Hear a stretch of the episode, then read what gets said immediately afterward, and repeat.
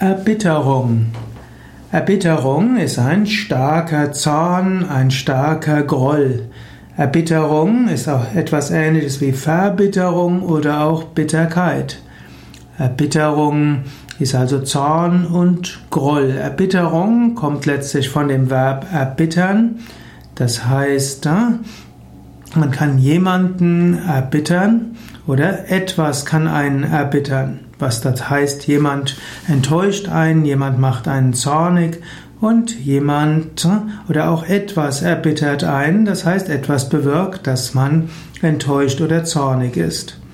Erbitterung kommt letztlich vom Adjektiv bitter und bitter heißt herb, unangenehm im Geschmack, manchmal auch schmerzlich, scharf und beißend und Erbitterung ist also ein bitterer Groll.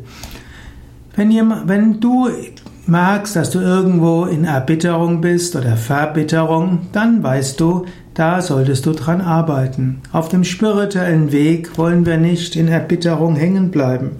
Es ist wichtig, dass wir mittel- und langfristig lernen, hinter allem irgendwo Lernaufgaben zu sehen. Es nutzt nichts, wenn du bestimmte Aspekte in deinem Leben und manches, was dir andere angetan haben, noch Jahre und Jahrzehnte später bedauerst, einen Groll hast, äh, eine Erbitterung in dir hast, verbittert bist.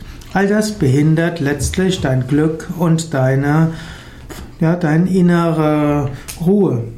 Man könnte auch sagen, warum willst du dem Menschen, der dir Schlimmes angetan hat, so viel Macht geben? Wäre es nicht viel klüger, die Menschen, die dir Schlimmes angetan haben, nicht damit zu beglücken, dass du noch Jahre später ihnen Macht gibst.